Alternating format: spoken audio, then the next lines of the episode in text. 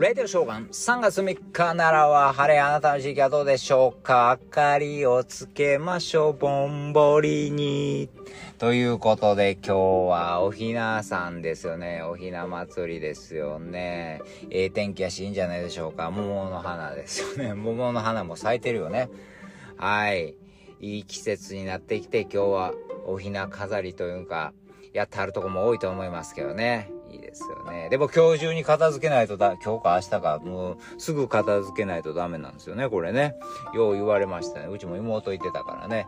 えもうあの、早いこと片付けやんと行きそびれるとか言ってね、お嫁に行けないよとかそういう風な昔は言ったんですけどね。今はどうか知らんけど、ね。えー、そんな感じで、まあ、桃の花、えー、それよりも団子でも食べてほしいな、食べさせてほしいなと思ったりもします。やっぱり食べる方がいいなと。えー、全然また話は変わりますけども、えー、昨日何やったかな ?NHK の、なんかたまたまチャンネル回してる時、ぼっとあの、今日の健康やったかなんかでね、スマホ依存に注意。なんやろ、健康やねんな、健康番組やねん。なんでスマホ依存やねんと思いながらも見てたんですけど、そうすると分かりました。スマホ依存に注意、解決のポイント。えー、これ、スマホ依存というかネット障害っていうんかな。もう、厚労省の、えー、推計で421万人ぐらいいてるネット依存。で、この、ねえ、まあそんな人も、まあ半分自分もそうかな思いながらも、これゲーム障害というかね、まあ大体がこのゲームと SNS にハマる人が多いということで、WHO でも2019年に病気認定にされてるゲーム障害という。えー、病気なんやと思って。びっくりと思ってね。もうアルコールとかギャンブルと同様の障害で、本人の意思に、ではもうどうしようも抜けられなくなるということがあるんですって。えー、えー、まあ確かにね、なかなか抜けられへんよね。心配になるでしょ、スマホを家に忘れてきたら。落としたん、あ、どこ行ったん？落としたんちゃうかとか、もういっぱい入ってるもんね、財布、もお金も入ってるし、いろんな情報入ってるからもうね、特にね。えー、で、まあこれにハマる人で、だいたいゲームが9割らしいですけどね、まあこれ病院に相談に来る人もいてるからね。えー、特に、えー、教育熱心な家庭のお子さんはハマりやすいということも言ってありましたね。今までずっとと勉強ばっかりやってきた子に合格、えー、受験勉強して合格したおめでとうよしじゃあお祝いにスマホ買ってあげようとか言ってですねスマホ買ってあげるしやった今までそんなんしたことなかったですからねどうですか楽しいことずっと我慢してずっと勉強ばっかりしてた子にもう未知の世界ですよスマホうわ、こんなんもできんの？うわ、なんや、こんな映像も見れるのが、うわ、うわ、うわ、うわ、これゲームも面白いということでハマってしまう。免疫ないからね。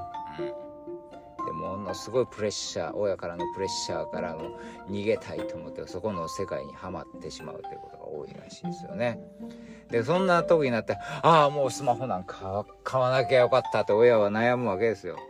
そして、もうダメですああなたスマホ返しなさいって取り上げたら、ここからがもう偉いことになるんですよ。もう対立が始まりますよ。なんで俺のスマホ返してくれダメよ、こんなの、こんなの持ったから、こんなの持ったから、あなた勉強やらなくうるさい、返してくれとかで暴力になったりですね、女の子の場合はですね、じゃあいいわよ、私が買おうよ、自分で買おうよ、とか言ってですね、夜のお仕事とかバイトとか始めたりしてる場合があるということが書いてありましたよ。どうしますか？ねもう、あかんことばっかり書いてあったけど、えー、そうですよね。今、今、こう、問題になってる闇バイトとかに手出してしまったら困りますもんね。だから無理やり強制的に取れ、自分勝手そんなんされたら嫌でしょ。だからそんなんやったらダメ。えー、ポイントはもう、頭ごなしに否定しない本人の気持ちに寄り添う。まあ、コミュニケーションが苦手な子が多いから。えー、スマホ何に使うてんねんとか言って、そんな高圧的に言っちゃダメ。スマホでゲームしてんの？うん、面白い？何時間ぐらいしてんの？それはやりすぎやなとか言って、柔らかく、ね。もうちょっと減らした方がええなっていう感じに、スモールステップ少しずつ減らして、こう、まあ、目にも良くないしなとか言ってね。うん、脳疲れて寝られへんよとか、こう、そういう風な感じで、えー、やんわりと、やめる方向に行く。で、やっぱりコミュニケーションがね、やっぱこう大人も一緒ですよね。今だからこう、まあまあやっとコロナから明けた、明けて、明けた感じですけども。やっぱり外に出ていろんな人と今までコミュニケーションできへんだからもうそこの SNS とかのね、とかゲームの世界でなんとか居場所を探してたわけでしょだから外に出ましょう。スマホ以外の楽しみを見つける。キャンプ行ったり、旅行行ったり、で、えー、特に家族同士に一緒に料理したりね。まあ、料理どうかわからんけど。まあそういう、なんかとにかく他の楽しみを見つける。そしてお互い理解し合うということですよね。やっぱ大人だってそうですもんね。自分のこと分かってほしい。そう、コミュニケーションってもう結局あれですよ。あのー、自分の言いたいこと言う、あの、こう、こうだよ、こう、こうしなきゃダメだよとか、そんなことを言ったら、えー、全然繋がられへんからね。そう、もうこう、会社組織もそうやし、親子関係もそうやし、今、教育もそうやと思いますが、こう、これはこうなんです、こうしなさい、みたいなのは、もう、全然、右から左ですよ。みんな自分のこと言いたいねん。みんな自分のこと分かってほしいんですよ。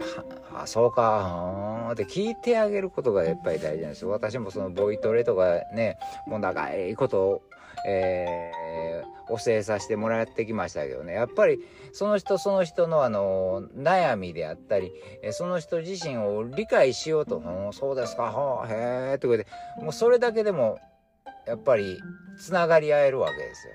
ああ、理解できているかどうかわからんでも、理解しようとすることが大事だと思います。そうすると、えー、また人間関係もできていくと思いますので、ぜひ、えー、そういうスマホ依存になりそうなお子さんであったり、ご家族がいる場合は、えー、その相手の気持ちを理解しようと、まあ理解全部できへんかもわからない。しようとする努力したらいいと思います。